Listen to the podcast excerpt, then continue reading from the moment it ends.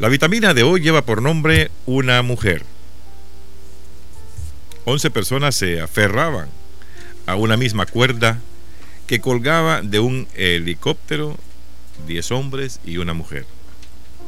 La cuerda no era suficiente gruesa como para soportar el peso de todos, por lo que decidieron que una persona debía soltarse. De otro modo, todos caerían y morirían no lograban elegir quién sería esa persona. Entonces, la mujer con voz firme anunció que se ofrecía voluntariamente para soltarse de la cuerda. Después de todo, dijo estaba acostumbrada a regalar sus asuntos, ya no como madre. Siempre daba prioridad a los hijos como esposa. Anteponía sus intereses a los de su marido. Como hija, se doblegaba ante su padre como profesional. Permitía que sus jefes obtuvieran el crédito por los logros que ella hacía. Como mujer dijo, alzando la mirada hacia el infinito, poniéndose una mano sobre el corazón, su misión en la vida era sacrificarse por los demás sin esperar nada a cambio. Eufóricos de emoción y orgullo los hombres, como siempre tan tontos, rompieron en aplausos y se cayeron al agua. De la lectura de esta vitamina. Aquí nos podemos dar cuenta lo fiel, lo amable, lo simpático, lo decidido y tantas cosas, tantos significados que le podemos dar a la mujer. En un momento dado, abnegada, abnegada por cada una de las cosas que, que básicamente hace y decide la mujer en una forma esencial, particular, pero que al final esa mujer eh, toma una decisión y cada uno de nosotros estamos ahí pendientes de lo que va a ser día a día. Son un misterio las mujeres, de verdad. Y ese misterio son los que debemos nosotros ir viendo todos los días y agradeciéndoselos a las mujeres. Porque si ustedes escucharon la lectura, dice que la cuerda no era suficiente gruesa para soportar el peso de todas las 10 personas que se encontraban colgadas de esta cuerda de un helicóptero. Y que lo más seguro era que la cuerda tendría que reventar si uno de ellos no se soltaba o no se decidía a, a morir básicamente. No se ponían de acuerdo, pues no es fácil. No es fácil ponerse de acuerdo cuando hay un problema fuerte y quien debe tomar una decisión a veces decimos, bueno, que sea este mejor que yo. O que este tiene más oportunidades, este sabe hablar mejor, este toma mejor iniciativa, este conduce mejor las cosas. y cada uno de nosotros comenzamos a dar nuestros puntos de vista. Pero este día, esta mujer decidida, muy decidida y dice, bueno, si ustedes no quieren lanzarse, seré yo. Todos los hombres, aun con el machismo que tenemos, aun con lo decidido que somos, no queríamos morir. Y la mujer dice con voz firme que se ofrecía voluntariamente para soltarse de la cuerda. Después de todo, dijo, estaba acostumbrada a relegar sus asuntos ya que como madre siempre daba prioridad a los hijos. Como esposa, anteponía sus intereses a los de su marido. Esto es interesante. Ya que dice, em, ya que como esposa, anteponía sus intereses a los de su marido. Muchas mujeres hoy en día hacen esto, anteponen los intereses por lo del esposo, pero otras no. Tanto valor tenés vos, tanto valor tengo yo. Si vos vas a la fiesta, ¿por qué no voy a ir yo? Si vos te tomás un trago, ¿por qué no me lo puedo tomar yo también? Si vos tenés una mujer, ¿por qué no puedo tener otro marido yo? Y entonces vamos tratando de, de irnos saliendo de la tangente cuando estamos hablando de cada una de estas cosas. Pero la mujer en sí es mucho más decidida, es mucho más sumisa, es que aprendió con el don que Dios le dio de ser la cosa más bella en este mundo, la cosa más consciente de esta tierra, la que tiene el mejor amor para la familia, la que da todo a cambio de nada. Esa es la mujer. Y dice que cuando antepone los intereses de su marido, y como hija, dijo, dice, siempre se doblega ante, sus, ante su padre. Como profesional, permitía que sus jefes obtuvieran el crédito por sus logros. Esto tampoco es fácil. A veces nosotros nos ponemos a pensar y decimos, bueno, y es que aquí el que va a salir favorecido es el jefe, pues. El que va a salir con los méritos es el otro, no yo. Y yo soy el que trabajo. Yo soy el que hago el, el trabajo y quien saca la cara nada más es el otro. Y nos molesta eso. Pero la mujer no le importa. A la mujer no le importa que quien lleve sus méritos es su marido. Quien se lleve los logros y sus méritos sean sus hijos. Ella pasa allá, siempre apartada. En una reunión tantas cosas ha hecho una mujer o una madre por sus hijos en toda su vida, que al final quien tiene el logro es el hijo. La mujer, como nosotros decimos, echando tortillas, lavando ropa ajena, y ella preocupada porque sus hijos salgan adelante y se gradúen de una carrera universitaria.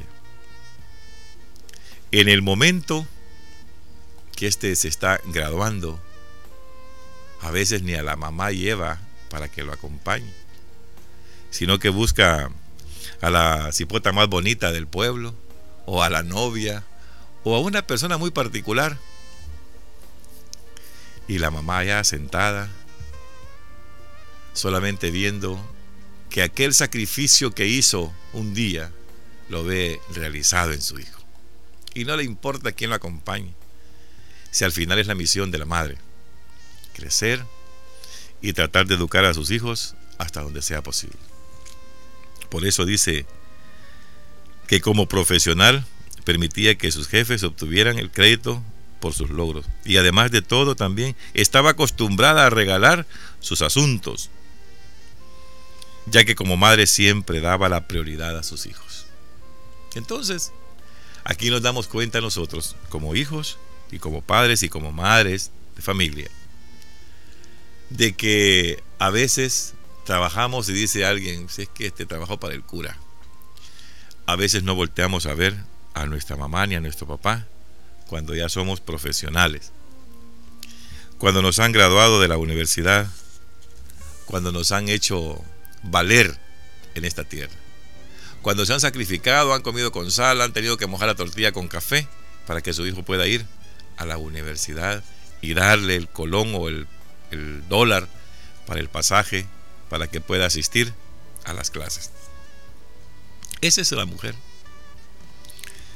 Es una... Y dice que como mujer, nomás le tocó, y esto lo hace muchas veces las mujeres cuando van a sacrificarse por cualquier cosa y principalmente por sus hijos, dejan de hacer las cosas o dejan de comerse o dejan, como dice, de meterse el bocado a la boca por dárselo a su hijo.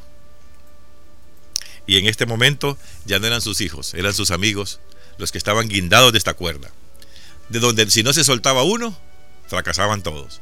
Y dijo ella, pues yo voy a ser la valiente, yo voy a despegarme de esta cuerda. Poniéndose una mano en el corazón y tirando la mirada hacia el infinito, dijo, yo voy a ser la mujer que se va a soltar de esta cuerda. Pues los hombres emocionados de escuchar a la mujer, no les quedó otra alternativa más que para felicitarla, comienzan a aplaudir. Uno por uno fue cayendo de aquella cuerda y la única que quedó en la cuerda fue la mujer. Astuta, la mujer tiene no cinco, seis sentidos. La mujer, Dios le dio un don muy especial. a los cuales nosotros los hombres no podemos acercarnos. Hay tantas cosas que las podemos poner en ejemplo ahora. ¿Cuántos ah, agentes de la policía, cuántos soldados y cuántos hombres han muerto porque a veces se quedan viendo a una mujer? Porque a veces los entretiene una mujer, en las guerras principalmente. La que más hace fracasar en la guerra a los hombres son las mujeres. Por eso dice al final de esta vitamina, para terminar. Comparte esta historia a una mujer inteligente y que tenga un buen motivo para sonreír ahora. También compártela a un hombre. Si no la entiende, se le explicamos después. Y la moraleja es, para los hombres, la mujer es noble, pero no estúpida. Esta es la vitamina de hoy. Dios que los bendiga a todos.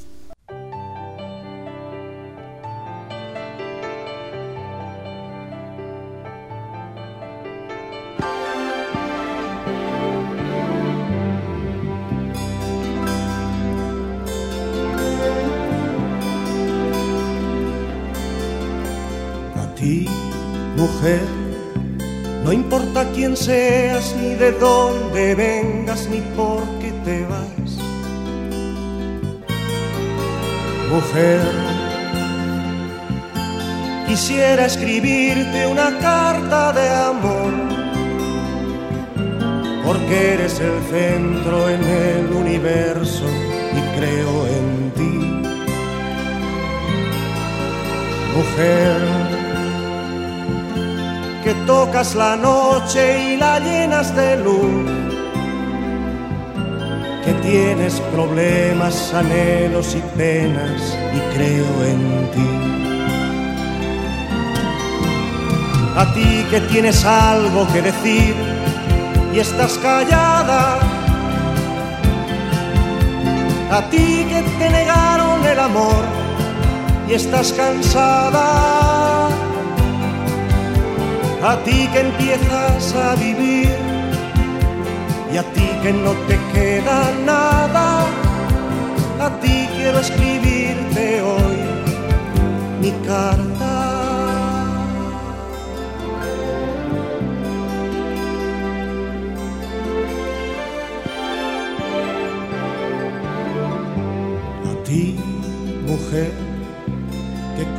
La lluvia buscando refugio en ese taller mujer. Quisiera escribirte una carta de amor. Quisiera decirte mirando tus ojos que creo en ti. Mujer, que sueñas el vuelo de la libertad que agitas tus alas buscando el cielo y creo en ti. A ti que tienes algo que decir y estás callada. A ti que te negaron el amor y estás cansada. A ti que empiezas a vivir y a ti que no te queda nada, a ti quiero escribirte